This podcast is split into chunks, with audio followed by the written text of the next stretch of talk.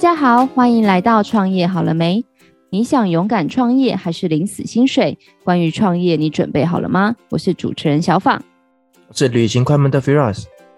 Firas，我问你哦，你平常就算科技进步啦，但是你平常看时间都是用什么？其实我现在大部分看时间会用手机耶。那你有戴过手表这东西吗？有啊，以前在运动的时候都会戴一些运动的手表，其实还蛮方便的。是哦，那你有没有发现，其实手表啊，除了实用功能之外，其实很多人把它当成一个代表自己品味的配件。对，它其实某些层面来讲呢，也是象征着我们的身份跟地位，然后是一个很棒的时尚配件。对吼，你知道吗？我最近迷上了古董表。哎呀，这真是一个罪恶的习惯啊！你怎么可以这样说？你要说我是一个懂品味的女人，是你真的非常有品味，但是这是一个坑，但是我觉得是一个非常有质感的坑，是不是？那我今天告诉你，把我推进这个坑的人是谁？哦，我迫不及待想要认识他了。好哦，我们来介绍我们南瓜钟表的负责人昭林，欢迎昭林。Hello，我是昭林，大家好。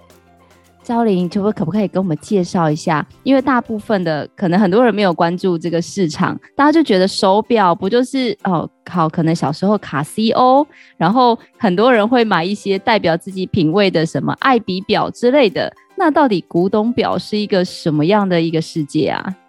嗯，首先我觉得我自己个人对于古董表这件事情比较不会。纳入品味啦，或者是社会地位的象征，我自己是比较单纯的，把它当成是一个配件，然后跟是一个类似历史的结晶的产物的东西，这样下去看，这样下去看古董表，对我来说比较轻松一点。那当初是怎么样？你是做学机械的吗？还是什么样的因缘际会会进入到这个古董表的世界？呃，因为呃，我最一开始大概十五六岁，是先接触到古着，然后开始成立古着品牌，后来进而发现了古董表。因为像比如说，像我自己非常喜欢去逛一些跳蚤市集，或者是跳蚤市场。然后这些是也都是当时候我找二手衣的来源之一。那在跳蚤市场里面，当时候有第一次看到的是一大批一个阿伯他自己收集的 Swatch 的手表，然后我觉得这些东西就是我以前怎么没有发现，就有点像就是被打开了某一个领域的大门的感觉。所以当时候就发现，哎，这些手表就是。它每一个后面都有写它的年代跟合作的设计师、艺术家是哪一位，然后我对于这件事情非常感到有兴趣，然后就开始收集，然后做功课这样子。那我比较好奇的就是古董表它的定义是什么？是比较旧的表吗？还是说有年代的表？还是说其实它也是可以是新表呢？呃，像古董表的话，我自己个人的认为，大概是在一九五零年代之前的可以称叫古董表，那一九五零年代过后的可以叫做老表。但是我觉得这种东西是名字上的定义，所以就是我觉得就是看你自己想要怎么去断定它是、oh. 是古董表还是老表。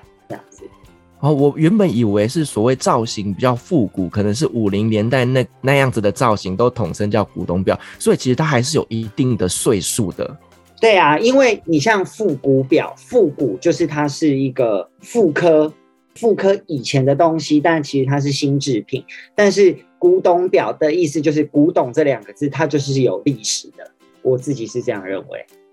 那我真的很好奇耶，因为。表啊，在我的印象中，尤其就是年代这么久远的东西，嗯，它感觉就是一个非常精密、需要技术的东西。嗯，但是又刚刚听您说，你是从兴趣切入的，所以是怎么样从兴趣跨足到克服创业的很多种困难？可不可以跟我们分享一下这中间的历程？嗯，这个历程，像一开始，因为就我刚刚有提到，就是我是先看到我第一批看到的老手表。就是 Swatch 当时候，他们有跟一些艺术家合作，那所以它每一个表的后面，它里面都有载明它的设计年份跟合作的艺术家，然后所以我会从这些手表里面又去可以到了解我平常就有兴趣的艺术啊、绘画啊上面，然后这个对我来说都是有关联、很自然的，就变成就希望可以呃，应该怎么说呢？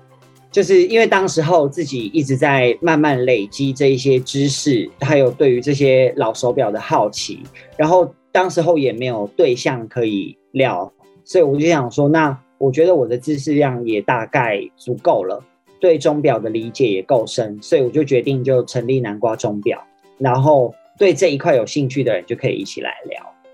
是，那我比较想要了解，就是说，其实呢，呃，以这样有年代的手表来讲啊，它跟现在的手表来讲，会不会比较容易坏掉，或比较容易耗损，甚至可能在技术上面也比较不精准一点呢？呃，基本上精准度我们都还是会帮客人把关。就是精准到要在一定的范围里面的，我们才会过关，才会拿出来贩售。那像古董表跟新表，我觉得最大的差异是零件上。新表你如果东西坏掉，它至少还有零件可以更换。但古董表的确会有一个风险是，它这一只表可能已经没有零件，年代太久了，所以导致后续没有办法让它正常的运作。所以像我自己的习惯是，我。如果这一只手表我有备用的零件，我才会做贩售。真的耶，因为像我自己就有曾经买过南瓜的一只表，而且我觉得南瓜售后服务超好的，就像以前的表啊，可能比较没有说什么超耐磨镜面，就现在的手表不是都说什么啊，你刮到不会怎么样？对对对。但像我买他们家的表，我就很放心，因为就像我就有一个，我都跟他说我的孩子，我就说 我把我的孩子寄去给你，你可以把它整理好，再把孩子还给我，这样子。你的孩子搞不好年纪都比你大呢，是真的。那我好好奇哦，就是像我自己也拥有很多只你们家的股东表，你自己有没有自己一只就是很喜欢的股东表，可以跟我们分享一下？像我自己现在在准备一个我们之后南瓜钟表要办的展览，是一九七零年代太空时期，当时候那个时期被设计出来一些很科幻、很太空感的手表。然后像那个系列里面，我自己非常非常喜欢的就是皮尔卡登，当时候有跟积家这个品牌。合作做出了一系列是 Space Age 风格的手表，然后就是你可以从手表看到当时候的流行跟当时候的人对于太空啊科幻的想象，然后它在材质上面你也可以看到一些不同以往的手表的设计，它使用了很多的亚克力在它的手表设计上面。主要子，我觉得听起来就是你知道科技，感觉就是一个很前卫的东西，但是你又可以回到当时的那个情景，去想象当时的人对于前卫的这个概念。我觉得真的从古董表上，对，对有不同火花，时代落差的感觉。就是每一个年代，你可以看到每一个年代，每一个年代的审美是很不一样的，跟你可以从手表的年份。比如说，我从一九五零年代收集到一九八零年代，我可以从五零年代到八零年代看到每一个时期的设计的演进，这件事情也是我觉得非常好玩。那我想要请教您一个比较关于您创业或营业上的问题，像我其实，在以前就有 follow 你们的 IG 跟你们的 Pinkoi，其实就像您说的，其实您一开始好像没有只贩售手表，那是慢慢怎么样透过一个过程去摸索到您品牌的定位？呃，应该是说，其实我们的话是呃南瓜百货这间店里面有两个品牌，一个是南瓜古着，另外一个是南瓜钟表。那南瓜古着部分主要都是我先生在负责。那一开始我们在做的事情也是南瓜古着，然后像因为我先生的兴趣是在时装的部分，我的兴趣是在钟表部分，所以我们就会有分工。那到后来，因为我开始自己一直收集，一直做古董表相关的功课，觉得这些量累积足够了，所以我就在我们在额外再又成立南瓜钟表这一个支线。想问您一个问题，就是说，那您在经营呃南瓜钟表这个品牌过程当中，那你觉得有没有什么是你比较不容易的，或者比较辛苦的地方呢？呃，像是我觉得零件的取得这件事情，是对我来说是每天都有新的挑战，因为我每天在每每在找新的品牌或新的表款出现的时候，一定第一个会遇到一定是我这边的库存零件的问题。那如果这个品牌像是我现在在做，我刚刚有跟各位提到我在收集七零年代太空时期的表，那个时期的表，呃的东西都做得非常复杂，所以你在零件的修复上面就会有更大的可能。很多时候不是只有一个钟表师傅他可以有办法完成这一个修复，我还必须找到珐琅的师傅，找到处理亚克力的师傅。那找到处理电镀或者是抛光的师傅，所以一只手表的修复，它可能需要经过三到四个师傅。这个对我来说是非常需要有耐心下去磨的，因为往往你修复一只手表，可能我自己最久最久等了快一年的时间才把这只手表救起来。这个情况是就是非常需要有时间跟它耗，这个是我觉得就是比较大的困难，但是也是很有挑战。就是每天都在进步的。那其实我要代表广大的听众或客人，因为我也曾经是那个小白客人嘛，我们都很想问一个问题，就是说这么多古董手表，到底这些手表是新的还是旧的？我相信就是昭玲，你一定很常被问这个问题。那可不可以跟我们分享一下正确的观念？像是我觉得这个的话，就是古董表，它里面可能又有细分，那就是真的它是古董。但是有另外一个类别，它是全新的未使用品。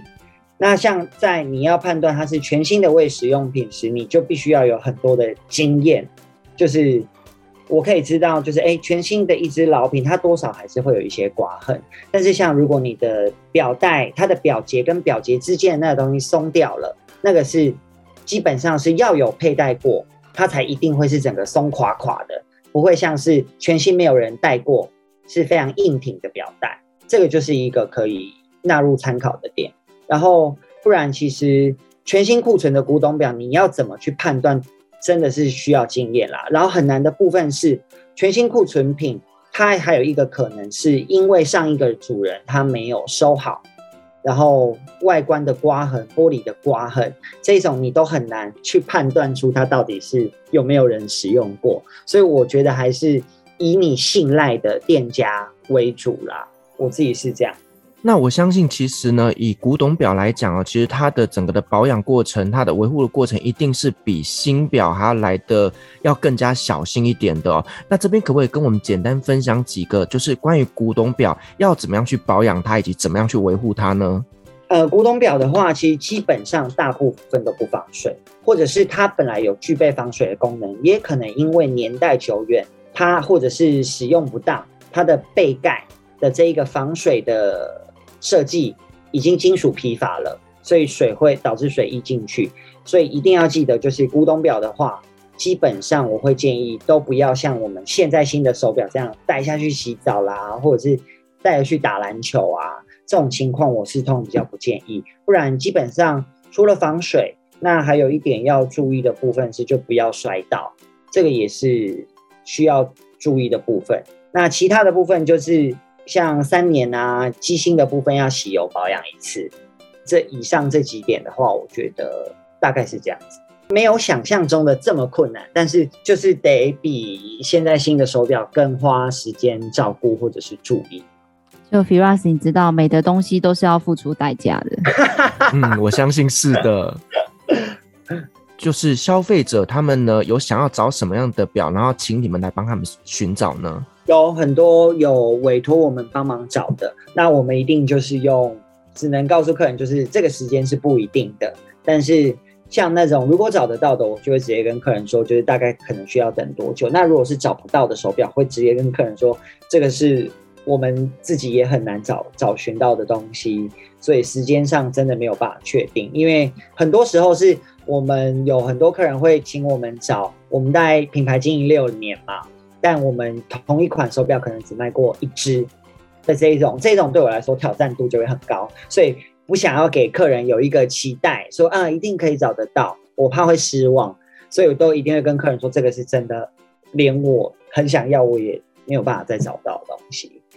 然后我有听过一种说法，就是说，因为像我们很投资很多。呃，比如说古董包包、香奈儿之类的，我知道它其实都非常的只要照顾得好，都很保值。那对于古董表的这个市场，它是属于一个相对保值的市场，还是它可能会因为就刚刚说的有全新品啊、二手品，会因为带过它的价值就有所折损呢？呃，其实像就跟包包一样，包包其实也不是说所有的古董包它都一定是保值，然后像古董表也是。那古董表的话，保值的话，通常就是那些。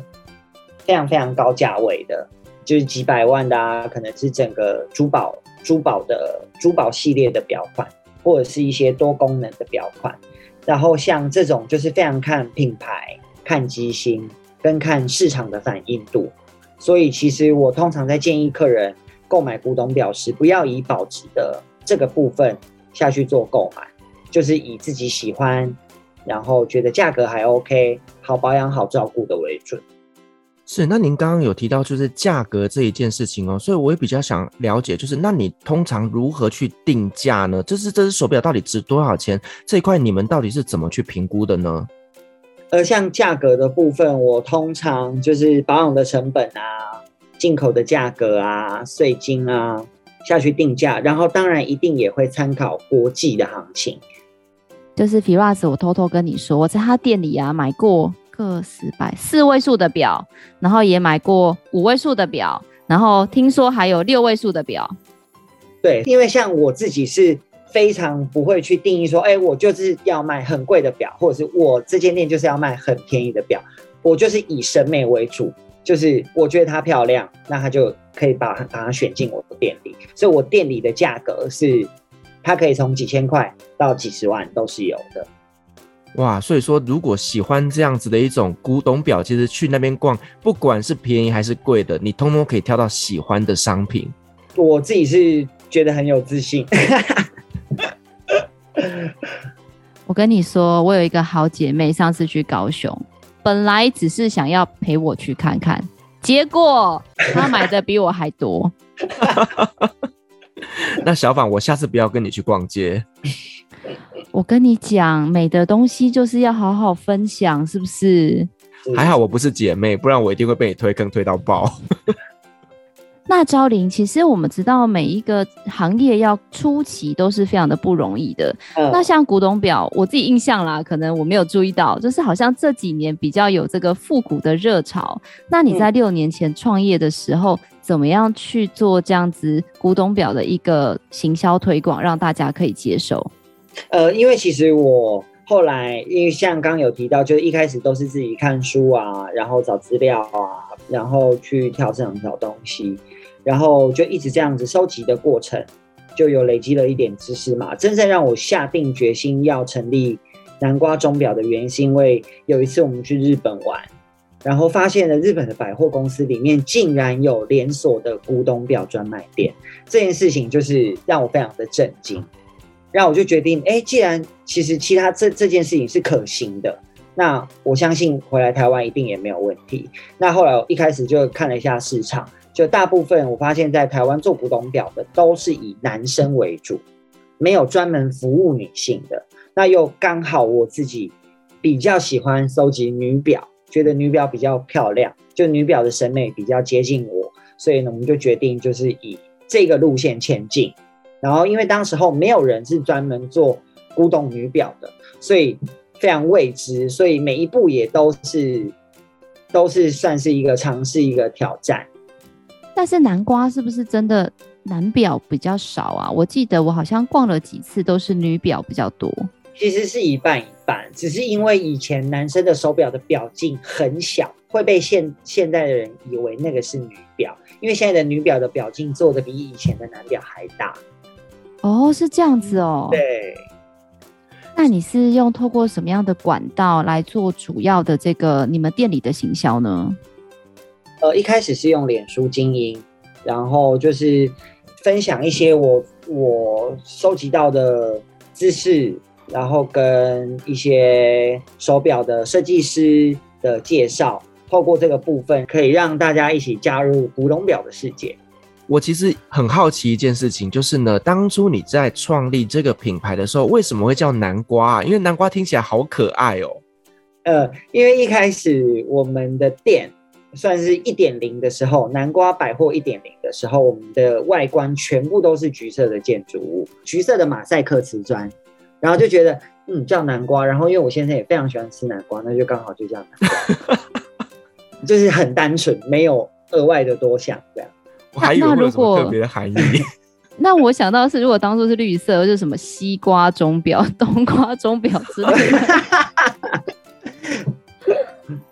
应该说，因为当时候我们古着的选物风格也跟南瓜这一个名字听起来好像也没有太违和啦，但是就想说，那就继续这样子叫下去也没有关系，因为当时候也没有想说要成立南瓜钟表这样。那我们这边可不可以分享几个比较有趣的故事？就是可能你在服务客户的过程当中啊，让你印象特别深刻的这些小故事呢？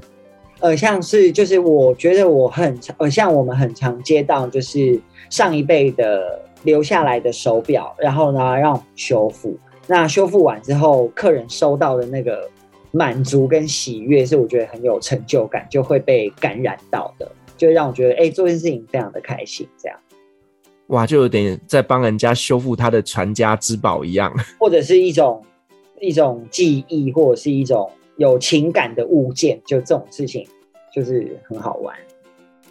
那你会建议，因为现在现在疫情嘛，就是不管飞出国啊，或者是在国内，你会建议大家在网络上购买古董表这样子的商品吗？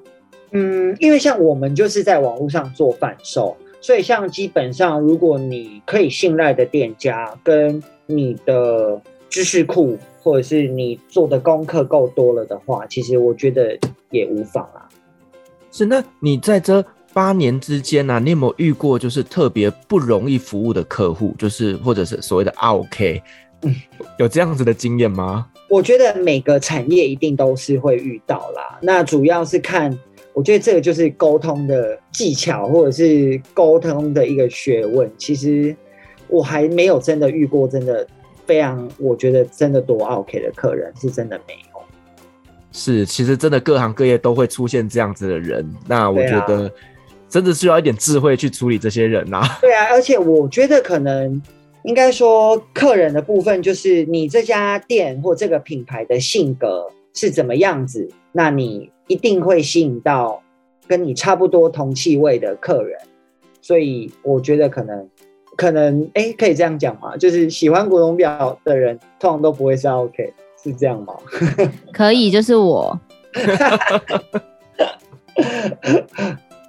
那聊了这么多钟表，我们一直都没有聊到，就是南瓜的这个品牌，可不可以介绍一下？就是你们觉得南瓜这个品牌的一个核心的价值，或者是你们想要传达的是什么？嗯，像我觉得我跟我先生的创立这个南瓜这个牌子的初衷吗？就是非常的单纯，就是分享我觉得我们漂亮的东西，然后就除了这个以外，没有想怎么传达其他的部分。那我可以好奇偷偷问一下，因为像我现在慢慢也开始从只做活动变成做一些商品。那当然，我的商品是那种大量工业化量产啊，没没有什么艺术感。但是我一直很好奇，像开这样子比较艺术型或者是艺廊型的一个产业，在经营上有没有什么特别需要注意的美感？因为像是我的我们自己做的牌子，像包含古董表嘛，还有餐厅的部分，这两个是完全。很，我觉得算蛮极端的产业，然后，所以像我自己在做牌子或做呃做品牌的时候，我的觉得是你要以一个不敷衍人，跟你是顾客的角度下去经营这件事情，你才有办法说服别人。所以你这不管是做什么产业，你的做的功课还有眼界的部分，一定要。功课做得多，眼界要非常的开，要打得很开。你要接纳的东西一定要是非常的广的，因为我觉得这些部分都可以变成你的你的子弹。李昭玲讲到子弹这两个字，有没有就感觉银弹要很丰沛？因为感觉你们的表都要买断，那资金这块是不是一个很很很需要先考虑清楚的部分？嗯，我先刚刚用字不精准，先讲一下子弹的部分，应该是说就可以变成自己实力的一部分啦。那像资金的这个部分，其实我觉得可以善用一些政府的资源，像青年创业贷款，他们给一些刚创业的人给的利率，我觉得就是非常的条件非常的好啦。那像我觉得在资金的运用的这一部分，是一定要很清楚，就是。这个不是可以啊，我可以将错就错，这样就过去的，就是像是税金啊、成本啊，然后任何的开销一定都是要非常精打细算的。对啊，因为像我自己也是做生意啊，就常常看到别人好像做的开一家小小的店卖东西，好像常常会误以为觉得我也可以，但是其实有时候像跟你们聊天就发现哇，原来。看起来外观一家小小的钟表店，其实里面学问真的很多。对啊，像我们真的也是边在这个产业里面也是非常的菜，所以我也是边做边学。所以我是觉得，就是不管是你要开什么样子的店，就是一定要记得，就是功课一定要做得很足。就是你觉得你有十足的把握。再来创业，这样子才会成功。就是你永远只能为成功做准备，你不能为失败而在那边担心东担心西，这样反而是绑手绑脚的。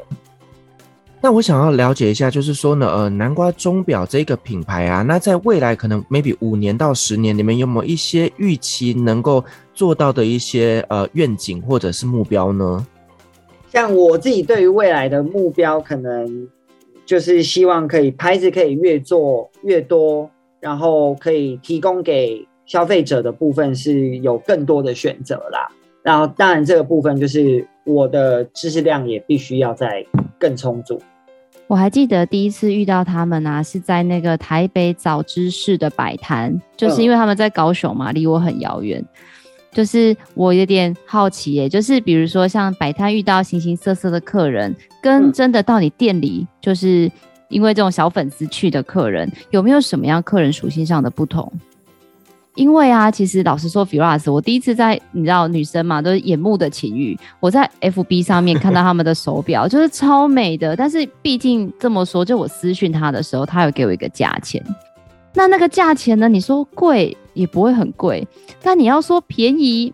就是也不是那种可以脑筋都不用思考就买下去的。所以我就是知道他们上来台北摆摊，我就非常的兴奋，然后就跑去，在人家摊子都还没摆好，我相信老板应该印象，摊子都还没有摆好，我就跟他说我要这只、这只跟这只。我记得，我记得。对，所以就很好奇说，这个客群上是不是还是有一些不同？嗯，像市集的客人跟特地来店里的客人一定会有不同，因为市集上大部分的、大部分一半的客人是根本不知道你这个品牌的人，那你要怎么让他相信这件事情？就是你必须要有，像我一定都会跟客人介绍这只手表的年代啊、背景啊。我想要补充一下，就是刚刚有提到，就是手表的定价这件事情。那像定价的部分，像我自己。我们日系品牌的这个系列，像我们的定价的部分，通常都是按照它当时候的价格做反售，所以基本上就是只要不会差太多，那你可以让客人知道这一只手表的比较麻烦的地方在哪里，像没有防水啦。那像你多久需要保养它一次啦？像一些古董表的资讯一定是透明的给客人的话，基本上客人还是会买单。这样。等一下，我好奇，我刚刚听到当时的价格，可是比如说，我不知道你有没有一个感觉，就是以前的一千块跟现在的一千块好像不太等。对啊，完全不一样哦。对，所以手表其实在以前来说是奢侈品。哦，原来是这样。我想说，哎，一样的价格，怎么听起来感觉哪里怪怪的？而且其实很有很有趣的地方，是因为你看，呃，一九八零年代是电池的手表刚出来的时候，那等于对当时候来讲，石英表电池的手表，它是一个很在当时候很新的科技，所以石英表在当时候就很贵。那当然，它普及了之后，价格当然就会有所的调整。就以前跟现在的价格的不同，我也是觉得是很好玩的。就像现在你买卡西欧跟买 iPhone，这都是拿来看时间嘛？Firas，你开始说。是啊，还有当闹钟。那昭霖，我好奇想问一下，因为其实现在非常多人的梦想都是像你们这样子开一个自己的餐厅，或者是服装店，或者是不要讲手表这么。专业可能是开一个小的饰品店，不是很多女生都会卖什么法饰啊、耳环啊那种的。但是如果说我想要鼓起勇气，就是也是想要开家这样的小店的话，不知道你对于这些后进者，或者是这些想要创业的年轻人，有没有什么觉得最需要提点的地方？嗯，我觉得就是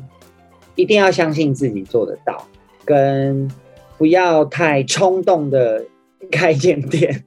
就是你，就是像我刚刚提到的，就是就对于这个产业的知识量一定要很充足，再下去执行。然后另外一点是，就是我觉得不要跟随流行，就是自己的风格这件事情非常的重要，一定是要做到无人取可以取代的这件事情，创业才会好玩。是，我我觉得其实创业这件事情哦，虽然我们是做创业频道，但是呢，创业之前有太多太多的小细节必须要去注意的，包括像刚你讲的这些东西，坚持自己的想法跟信念，其实呢，子弹准备好这件事情也是非常非常重要的。嗯，嗯，嗯，那昭林，我想要问你一个私人的问题哦，因为我觉得这个问题就是我身边有人有遇到，有人没有遇到，但身为一个创业家，我非常的想问，就是跟另一半一起创业。